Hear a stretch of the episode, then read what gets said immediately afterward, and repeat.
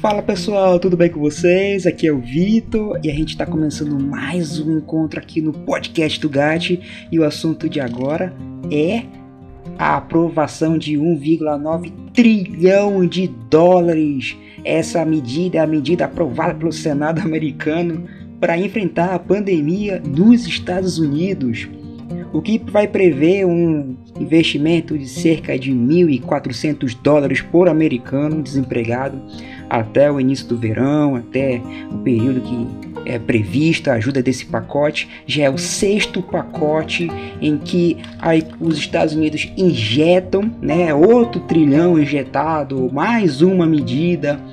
Só que, pessoal, isso está causando um sério problema nos Estados Unidos. Por quê? O que chegou a um momento que tem tanto dinheiro no mercado americano, tem tanto dinheiro, que os bancos estão começando a recusar quando o cliente chega com dinheiro em espécie na mão para depositar no banco. Os bancos estão simplesmente recusando. Por quê? Os bancos estão abarrotados de dinheiro. Não tem mais condições de guardar o dinheiro. Por quê? A gente tem que pensar o seguinte, gente, por mais que seja bom o banco ter dinheiro, mas não é bom o banco ter dinheiro guardado. É bom quando ele está com aquele dinheiro trabalhando para ele. Que é a ideia da educação financeira que vários youtubers, podcasters vêm colocando. O banco não é diferente, porque o banco ganha muito dinheiro fazendo quase nada ou pouca coisa, ou simplesmente administrando o dinheiro dos outros. Por o seguinte motivo, porque ele, aquele dinheiro, quando está dentro, ele não está ganhando. Ele está só gastando. Porque tem um custo para manter aquele dinheiro. Pensa você com a sua carteira. Você tem uma carteira. Né? Você tem ali com papel moeda. Se você tem essa carteira com papel moeda, você tem dinheiro, beleza, você tem dinheiro, parabéns.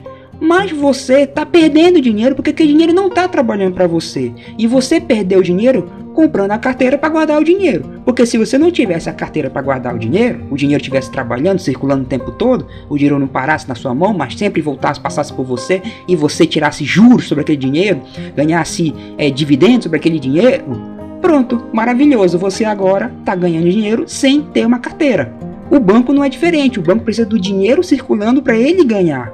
É a mesma ideia.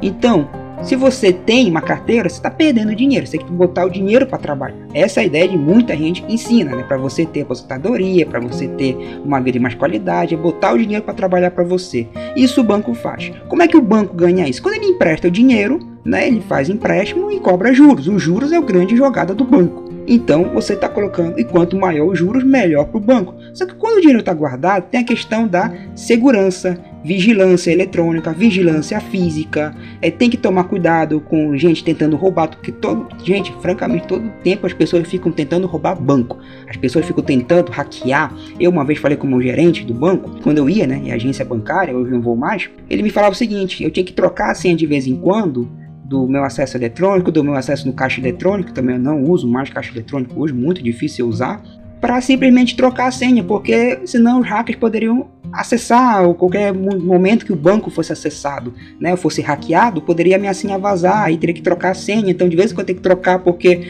os hackers vão acertando parte da senha, não vão acertando. Então, para evitar esse problema, troque a senha de vez em quando, venha uma vez por ano na agência trocar a sua senha. Então, venha uma vez cada dois anos, mas troque sua senha. E eu ia lá trocar a senha. Então, assim, o banco o tempo todo ele é atacado. Então, quanto mais dinheiro tem dentro dele, mais ele gasta para manter aquele dinheiro. Então, justamente para ele não precisar gastar muito dinheiro guardando dinheiro, porque isso é perder dinheiro, ele faz o dinheiro rodar. Essa é a meta. E nos Estados Unidos, nós chegamos no momento que tem tanto dinheiro no mercado e tanto dinheiro nos bancos que eles não conseguem mais aceitar dinheiro. Olha só a situação que nós chegamos. Eles não aceitam dinheiro. E essas injeções para moeda podem causar que são um estímulo, né? Eu até chamo que são é, injeções de adrenalina no corpo da economia para fazer a economia reagir. Só que ela não está reagindo como era esperado. A economia americana teve uma queda de 2,5% do PIB no ano 2020, o que foi abaixo da expectativa, mas é uma queda, não deixa de ser. E o governo Biden está tentando injetar dinheiro aí, tentar injetar ânimo para ver se a economia ela volta a andar, a economia real volta a andar e reduz a especulação para que não tenha uma bolha no mercado financeiro. Vamos ver agora se com essa medida de 1,9 trilhão de dólares se consegue. Mas realmente tá muito difícil, gente. Não, não parece que vai. Parece que tá sempre. É, tá, vai pegar no tranco, vai pegar no tranco, mas acaba não pegando. E, gente, se você gostou do que acabou de escutar aqui, se você achou interessante, se você achou legal, cara, não deixe de curtir aqui no Spotify ou onde você esteja escutando, que também tem opções de like. Não deixe de compartilhar, mandar pro pessoal, comentar no nosso Instagram, comentar nas nossas redes sociais. Não deixe de compartilhar, pessoal, que isso aqui é muito importante para você ficar recebendo mais informações, para você ficar ainda mais atualizado de tudo que está acontecendo no mundo. E essa informação aqui, gente, essa informação ela é estratégica para nossas vidas, porque a economia americana representa mais de um quarto da economia do mundo. O que acontece lá, gente, afeta o mundo todo. Então a gente precisa ficar de olho nos Estados Unidos e na China também, mas agora a informação é dos Estados Unidos, informação quente para vocês. Então, não deixe de compartilhar, não deixe de mandar para a galera, mandar para os outros, quem se interessa pela economia americana, quem não se interessa para começar a se interessar, para conversar com você, porque isso aqui conversar com a gente também, porque isso aqui, isso aqui vai dar o que falar, e isso aqui pode estar tá criando uma bolha ainda maior.